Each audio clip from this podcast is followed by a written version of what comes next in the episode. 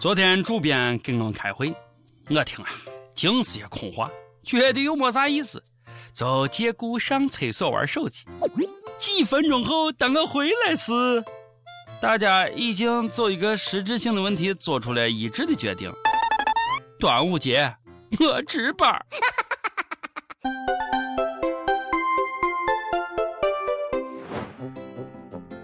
各位友，大家好，欢迎收听网易轻松一刻。今天放假了，过节了，端午节。我是还在努力搬砖的主持人王娟王聊子。我是卓雅。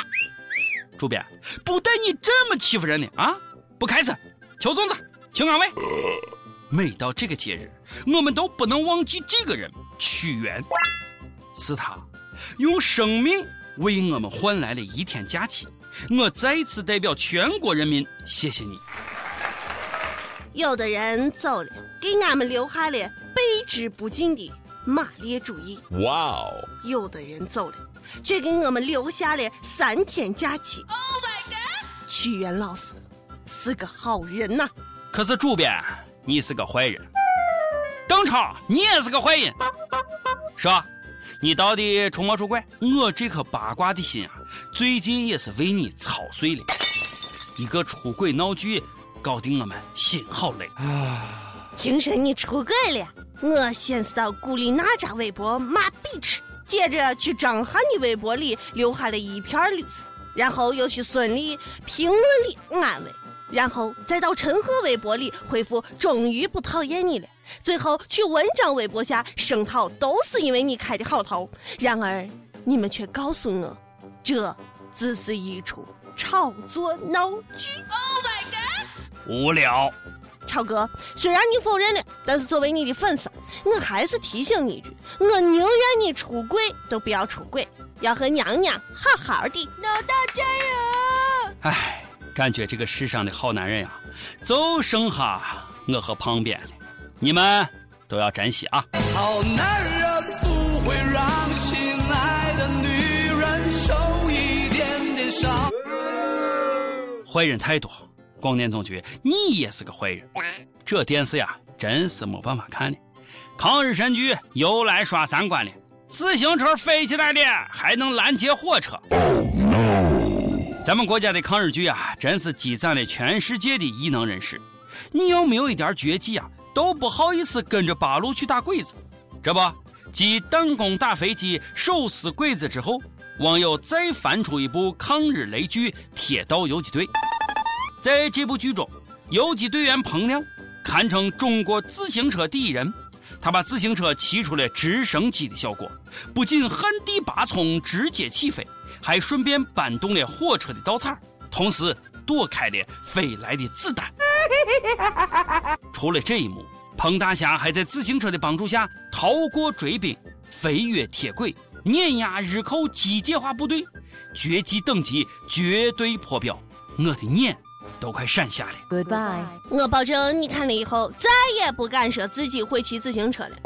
听说看完以后啊，牛顿他老人家哭瞎了。说好的地心引力呢？现在的抗日神剧基本上都是这套路。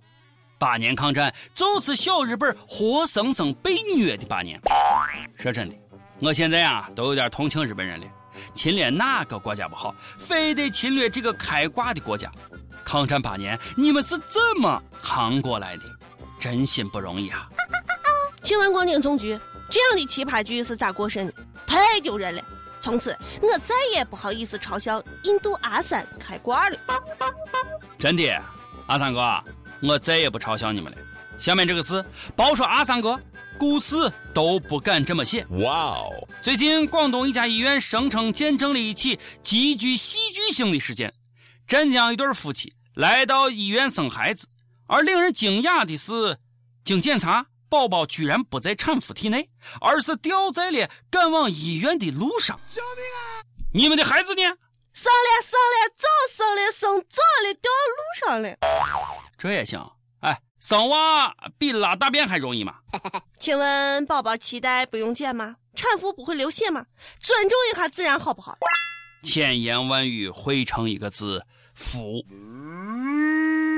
长大后，你就可以名正言顺地给娃说：“你就是我在路边捡来的。OK，这娃的名字我都想好了，就叫马路桑吧。我再问一句，确定这不是瞎编的吗？我确定以及肯定下面这个事不是瞎编的，你们不要太羡慕。中年大叔有十五个女朋友，而且还都是大学生。哇哦！河北有一位四十一岁的大叔田某，个头不高，相貌平平，是个无业游民，女儿已经十七八岁，但是他冒充清华北大双硕士，又自称是做奢侈品生意的，四年多的时间，通过聊天软件陆续与十五名女大学生谈恋爱，还骗了他们三十五万。Holy shit！十五名女大学生，叔，你为何这么吊？一代情圣啊！我为什么这么帅啊？你对单身狗造成了成吨的伤害，你造吗？哼，太禽兽了！你要是不把这些泡妞的经验分享出来，你就更禽兽了。据悉，这些女大学生分别来自于中央财经大学、河北师范大学、山东财经大学等等。不过，更让人震惊的是。某大学同一女生宿舍，六个女生无一幸免，而且还至少有三个大学生啊为他打过胎。大叔说了，他约女大学生见面，不久就发生关系，确定关系后就开始借钱。我能说现在有些女大学生的脑子真是吃死了吗？现在的高等教育已经堕落至此了吗？啊，这个大叔有多混蛋，俺们先不说了。如果你们自己不爱慕虚荣，你们能被骗吗？在学校不好好读书，老想傍大款啊，老想走捷径，也是活该。对于这些既蠢又不自爱的女人，我只想说一句啊，呃，联系我啊！突然想起了那段话：织女神。我读小学的时候，我的女神已经会接吻了。我读初中的时候，我的女神吻技已经炉火纯青了；我读高中的时候，我的女神已经会摇床了；我读大学的时候，我的女神木耳已变黑了；我大学毕业找工作努力奋斗的时候，我的女神已经换过不计其数的床板了。当我事业有成，准备买房买车成家的时候，我的女神出现在你的面前，用优越的语气问我。你到底是爱我，还是爱那层膜？女神早就不是那个女神，接盘侠的痛，谁懂？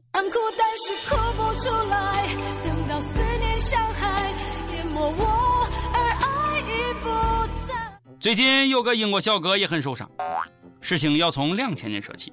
那一年呀，他跟媳妇儿结婚了，因为没有房，一直跟父亲一起住。然后呢，他一直过得不开心，因为他老觉得媳妇儿有点不大对劲儿。有一次，他下班回家早了，发现父亲和老婆在家神色不对。虽然两人都穿着衣服，但是他发现他爸的裤裆拉链没了。哇哦！从那个时候起，他就怀疑自己老婆跟老爸有一腿。后来忍无可忍，他把他爸赶出了家。Goodbye。可是万万没想到，他爸走了以后，媳妇儿也跟着跑了。于是乎，这伙计就这样被他爸和他媳妇儿抛弃了。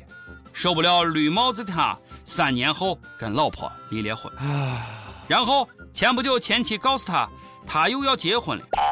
好吧，我想你们都能猜得到，新郎就是那个他七十八岁的爸。世界观再次崩塌，万万没想到，城里人真会玩系列又更新了。这就是传说中的八回八，防火防盗防老爸，七十八岁了，大爷你也真是能干啊！不光是大爷雄壮威武，日本的主持也是春心萌动了。最近，日本秋田县警方凌晨在一条小路上逮捕了偷窃女性内裤的犯罪嫌疑人，而令人惊讶的是，这名犯罪嫌疑人竟然是寺庙的主持。大师你罪过罪过，阿弥陀佛。目测日本 AV 又有新题材了，寺院主持 AVI。阿弥陀佛，老衲就是见女施主内裤上有血光之灾，想给内衣裤开开光而已。哎，就是就是，你们都误会了是吧？哎，石老师，你应该懂啊。每日一问。今天端午了，自古天仙两不离，今年的粽子天仙大战，你支持哪一方呢？再问娱乐圈，你觉得谁最不会出轨？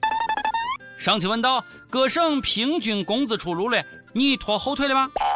好吧，看了益友们的回复，原来大家都一样，又又又拖了。我没有错，对不起国家，对不起社会。上期还问到了，如果目睹妻子被强暴，你会怎么做？有益友就说了，还能咋做？是男人这事都会受不了。失去理智下，我可能什么事都做得出来，直接没收作案工具，或者拿刀砍他。我不知道，我真的不知道。Oh！一收割时间，有益友就点歌了。端午节是我儿子九岁生日，我想点一首他最爱的一首歌《朋友》，希望我和他一直能像无话不说的朋友一样。我想对他说，虽然妈妈平时对你要求比较严，但是真的是希望你好。刚开始知道有你的时候，妈妈希望人类的所有优点都在你身上，但真的到你生出来的时候，妈妈只希望你平安、健康、快乐。我对你的要求并不高，以后做个好人，身体健康、平安快乐就行。爸爸妈妈爱你，我儿子也。也很喜欢听轻松一刻，希望能够上榜，让他听到。谢谢，祝大家端午节快乐！哎呀，祝你娃生日快乐啊！这首朋友送给你。一想到九岁的小朋友在听我们的节目，是又惊又忧呀，感觉自己好像在带坏了祖国的花骨朵。他吧，有些少儿不宜的，你就掐了，包破啊！